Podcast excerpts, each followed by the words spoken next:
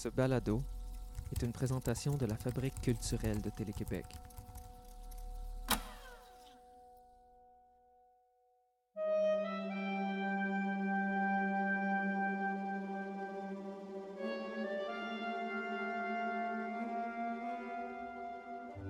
L'histoire que je vais te conter, ça s'est passé dans longtemps.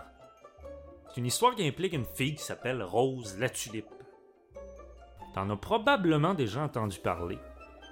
Ça, Rose la Tulipe, c'était la plus belle fille que tu pouvais pas trouver sur Tinder dans un rayon d'au moins 50 km. Elle a passé sa journée à se prendre en photo. Elle s'enluminait la face de filtre pour s'éclaircir le teint, pour s'enflammer la chevelure, pour se grand canyoniser le décolleté. Tout ça parce qu'elle voulait être parfaite. Son mode de vie, c'était la perfection. Ce qui fait que ben, sur Tinder, elle était malheureuse longtemps parce qu'il n'y a aucun des gars, des filles qu'elle rencontrait qui était jamais à sa hauteur. Une bonne fois, par exemple, pendant une séance de, de swipage, Rose a vu apparaître le profil d'un beau brun qui était habillé un peu comme un. Euh, ça lui rappelait les photos de mariage de son arrière-arrière-grand-père quelque part au milieu du 19e siècle. Un peu genre sépia avec une redingote noire. euh, beau gars avec un sourire mystérieux, chapeau de forme, euh, des lunettes fumées noires, une barbiche. euh. Fait elle se dit, moi, il donnait une chance. Elle swipe right, puis il converse un brin, puis il, il- il s'échange trois phrases, puis elle savait que c'était l'homme de sa vie. Déjà parce qu'il n'a pas envoyé de photos de dick pic, puis il n'a pas demandé de fourrer avec le premier soir. Fait dit, on va dater, je vais l'inviter à mon barbecue annuel du Mardi Gras. Ça, c'était une tradition dans la famille de Rose. Dernier mardi de février ou ben du mois de mars, là, ben, avant le mercredi décembre, toute la famille se réunissait, cousins, cousines, les amis, barbecue sa terrasse. Puis Rose était chanceuse parce que ses parents étaient des, étaient des gens riches, étaient des voyageurs de commerce, ils étaient jamais à maison, de sorte qu'elle avait le grand manoir familial pour elle toute seule. Elle puis sa grand-mère. Son arrière-arrière-arrière-grand-mère, en fait, c'était une vieille grand-mère empaillée qui trônait au milieu du salon. En vieillissant, elle a développé des cataractes de 12 pouces de long, ce qui fait que les médecins de l'époque, ils se sont dit, bon, au lieu de l'enterrer, on, va la conserver. D'un coup, que la science, un jour, saurait faire quelque chose avec ça. Euh, si, on développe un programme spatial québécois, d'avoir une femme télescope, ça peut toujours être pratique. Mais bon, l'histoire étant ce qu'elle est, la vieille bonne femme ben, s'est retrouvée de musée en entrepôt jusqu'à finir dans le salon de ses descendants.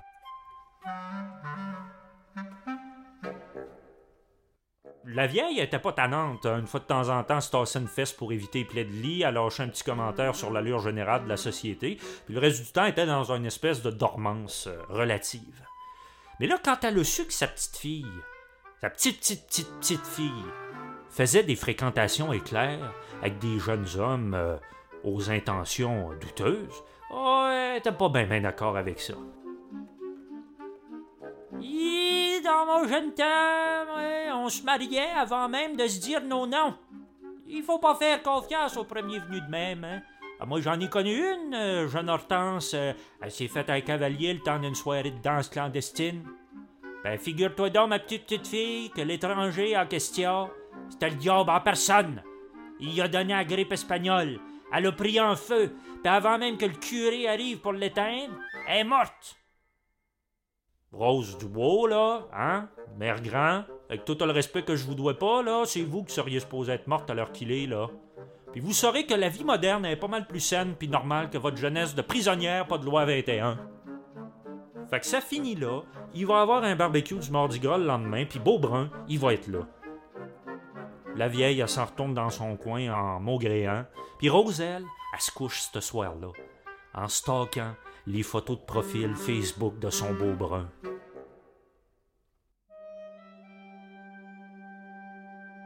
Toute la nuit, elle fantasme sur son haut de forme, ses gants de cuir noirs, ses lunettes fumées, sa petite barbiche. Elle a quasiment l'impression de l'entendre qui murmurer en rêve, là.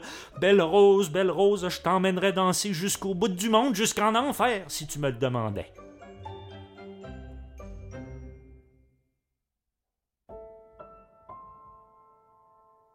Le lendemain matin, ça, ça donnait qu'à être le matin du barbecue, Rose, elle se lève tout énervée, c'était le highlight de son année.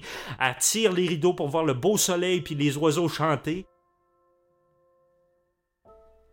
Pendant la nuit, il était tombé 30 pieds de neige dehors. C'était la tempête du siècle. Il neigeait tellement fort que les flocons compactés laissaient pas passer le réseau cellulaire et le Wi-Fi. Était séquestré dans sa propre maison. Pas moyen de texter ses amis pour lui dire on remet le barbecue au mois de mai. Pas moyen de texter Beaubrun pour lui dire on va prendre un café, on va prendre un chocolat chaud, on va faire du ski, mais faut qu'on se voit, désolé.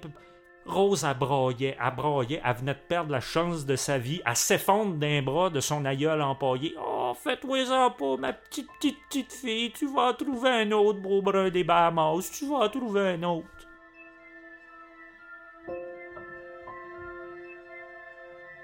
Mais ça, c'était un prélude. Hein, parce que la tempête, pendant le cours de la journée, a continué de redoubler d'ardeur. À un moment donné, le courant lâche. Rose n'a pas le choix de rentrer le barbecue en dedans pour qu'elle puis la vieille se réchauffe. La vieille, elle, attire une coupe de cierge dans de son jupon pour s'éclairer. Puis au moment où le barbecue devait débuter, aux alentours de 5h30, 7h moins quart, Rose, elle entend un son grelottesque s'élever à travers les gémissements du vent.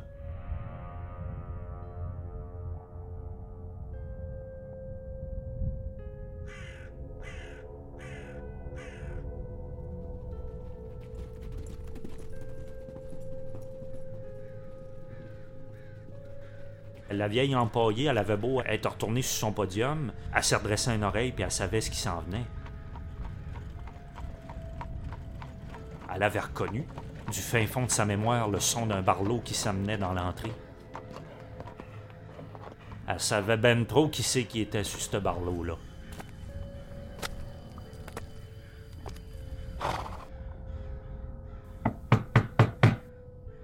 Fait que subtilement, pendant que Rose s'en allait ouvrir la porte, elle a dégainé un chapelet de son corset, puis elle se l'est caché dans la manche, au cas où.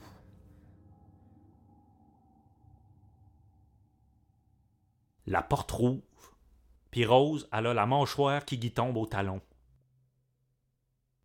Il y avait un grand gars sur le pas de la porte, habillé avec un capot de poil noir, des verres fumés, un haut de forme, des bermudas en laine puis des gogounes en castor.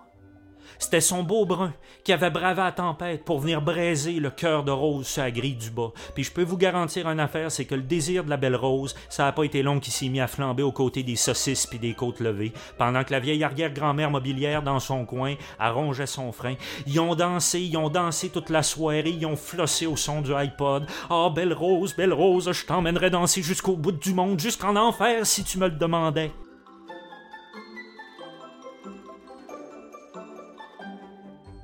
Puis ça a continué de même jusqu'à minuit.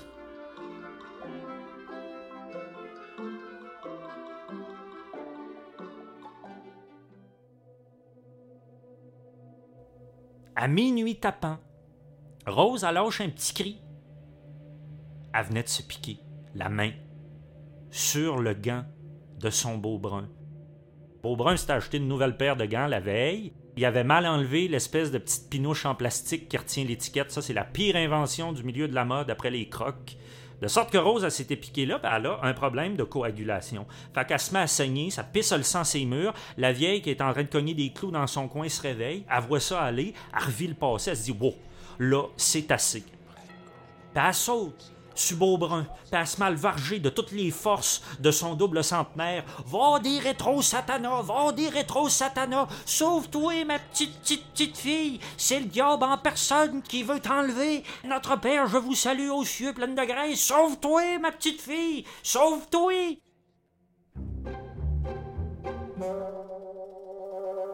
Pendant qu'elle essayait d'étrangler Beaubrun avec son chapelet à la manière d'un Whitman des pauvres, elle s'est rendue compte que Beaubrun, il disparaissait pas dans un nuage de boucanes puantes. Il crachait pas des serpents. Puis il n'y a pas d'étincelles qui jaillissaient dans le tour de ses talons. Il s'était plutôt roulé en boule dans son coin, en se protégeant.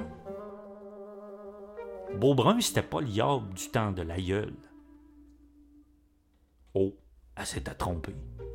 C'était gênant. Elle s'était pas trompée souvent dans sa vie, mais là, ça n'était une fameuse. Beaubrun, il s'est relevé, il de se défroisser. Excusez, madame, j'ai rien voulu faire d'inconvenant pour vous. Je pense que vous m'avez pris pour quelqu'un d'autre. Si c'est mon linge, ben, c'est juste que je viens d'une famille d'amiches. Euh, c'est normal qu'on s'habille 1870 style. Puis, si c'est mes lunettes puis mes gants, ben, c'est juste que j'ai un lupus. Puis une syphilis oculaire congénitale. Il faut que je me protège de la lumière ambiante. Mais mes intentions sont les plus pures. Hein. Faites-vous-en pas. Oh. Des fois, la honte puis la gêne, euh, quand ça se cristallise à l'intérieur d'une personne, ça donne le matériau le plus résistant qui n'existe pas sur la Terre. Ben, de fait, la vieille est retournée sur son podium, puis a pu rebouger de là. Jamais. Roselle, pour tout le restant de la nuit, elle a pensé les blessures, les meurtrissures de son beau brun. Puis, ben, évidemment, ils ont commencé à se fréquenter assidûment dans les semaines puis les mois d'après. Les valses aux accents de découverte se sont succédées puis les sorties langoureuses d'un grand théâtre.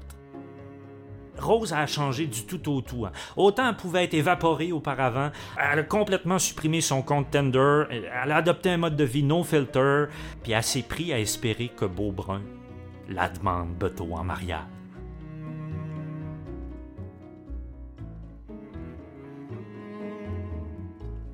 Beaubrun, lui, ben, voyant que sa douce, se transformait et qu'elle changeait d'intérêt un peu, il a subtilement troqué ses passes VIP du Beach Club de Pointe-Calumet pour une paire de billets pour le festival de Saint-Jean-Chrysostome. Ben oui, on était rendu au mois d'août, puis toute amiche qui était, la famille de Beaubrun était quand même riche, puis il y avait une montgolfière personnelle, tout en bois franc. Ça fait qu'un beau jour, il invite Rose. Imagine-toi une brunante dans laquelle une montgolfière en bois décolle, avec tout un florilège de ballons dirigeables. Puis dedans, il y a deux tourterelles amoureuses. Il y a Beaubrun qui se tourne vers Rose puis qui dit J'ai longtemps songé à la manière dont je pourrais te formuler cette demande, mais face à la force des sentiments que j'éprouve à ton égard, ma douce amie, tout me paraissait trop prétentieux, trop solennel. C'est là que l'idée de cette promenade en ballon m'est venue. Puis je dois dire que rien n'aurait pu être mirifique que ce moment passé loin de nos attaches terrestres. Car quoi de mieux qu'être aux cieux, léger, pour te demander de t'unir à moi dans les joies et les souffrances qu'éprouvent les cœurs des hommes. Rose, veux-tu devenir ma femme?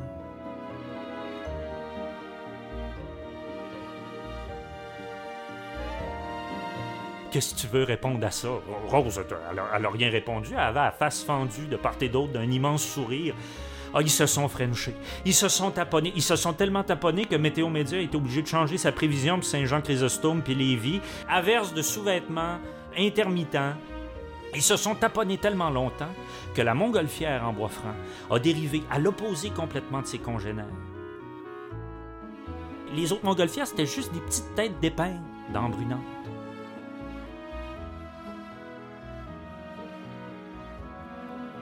Ils se sont relevés. Ils se sont rhabillés. Puis Beaubrun s'est tourné, tout innocent, vers Rose en lui pointant un bouton sur le tableau de bord, puis il a dit ben, C'est pour toi, mon amour. Un feu d'artifice pour sceller notre union. T'as juste à peser. Pas Rose, qu'est-ce que tu voulais qu'elle fasse? Assez garoché sur le piton. Bon, là, tu t'imagines sans doute des, dragons en poudre bleue et rouge, euh, des beaux sifflements. C'est pas tout à fait ça qui s'est passé. En fait, sur le coup, il s'est rien passé. Rose a eu l'impression que le vent des altitudes s'est tu, comme s'il y avait un gargantua caché quelque part d'un nuage qui aspirait toute l'air disponible pour se préparer à un rot de compétition. Au loin, à travers la silhouette des montgolfières, elle a vu le soleil se lever. Rose était peut-être portée ses apparences, mais elle n'était pas folle, elle n'était pas innocente. Le soleil, il se lève pas à 8 heures du soir. Ça voulait dire qu'une étoile neuve était en train de sortir de nulle part, fleurissait dans le ciel, s'étendait jusqu'à dévorer tout ce que l'horizon contenait, montgolfière, nuages, jusqu'à lune ascendante. Tout en bas, le souffle supersonique se développait en cercle concentrique autour de l'épicentre de l'apocalypse. Malgré la distance, il y a un vent ouragantesque qui est venu violenter le ballon. Rose était sûre que la montgolfière allait crever, que les deux tourterelles amoureuses allaient se répandre aux quatre vents. Le soleil a commencé à s'allonger, à se transformer en éruption, masse apocalyptique évadée des fissures de la Terre. Plus moyen de distinguer Québec, Lévis, les Laurentides, c'était juste une colonne de fumée rouge qui arrêtait plus de prendre de l'altitude. L'onde supersonique qui fauchait le sol, carbonisait tout sur son passage, des étincelles blanches et rouges qui pétillaient dans l'air comme si un soudeur invisible avait décidé de botcher sa job de patchage nuageux.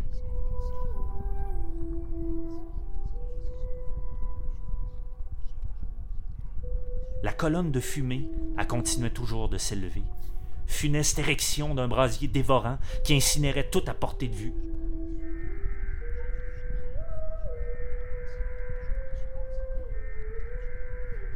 Rose, euh, comme si on venait de la demander en mariage, elle savait pas quoi dire. Puis Beaubrun, lui, à côté, il, il regardait le phénomène comme si c'était la chose la plus naturelle du monde. Quand l'immense colonne de fumée a finalement atteint son point culminant, il y a une cloche champignonesque qui est venue la couronner, donnant au feu d'artifice une apparence mortellement familière. Puis déjà, le nuage se refroidissait, passant du rouge orangé au gris blanc. Rosie, quand même, même qu'elle aurait voulu prendre du recul pour regarder l'apocalypse, puis s'arrêter, se dire qu'est-ce qui se passe? Ou si tu voulais qu'elle s'en aille? Elle était prisonnière autant du ballon d'un fou que d'un amour devenu torture. Puis elle pouvait pas s'empêcher de penser à sa pauvre arrière-grand-mère qui était fossilisée quelque part dans un décombre en bas, puis qui se serait dit J'avais donc raison, que j'avais donc raison, ma pauvre petite, petite, petite fille. On va faire un autre effort d'imagination, là. Imaginons que par un miracle incroyable, il y a quelqu'un qui avait survécu puis qui pouvait scruter le ciel à ce moment-là. Mettons une vieille empaillée avec des cataractes de 12 pouces de long. Ben, elle aurait pu observer au loin une masse noire flottante, parée en son centre d'un point bleu intense. Tumeur, retirée d'un esprit tordu, puis portée par les mouvements désordonnés des millions de milliards de particules élémentaires qui exultaient toujours de l'explosion. Parce que que ce soit dans les contes, dans la littérature ou dans la vie en général, il y a une chose qui est sûre, c'est que l'idée du diable est au moins aussi durable que la demi-vie des résidus d'une bombe thermonucléaire.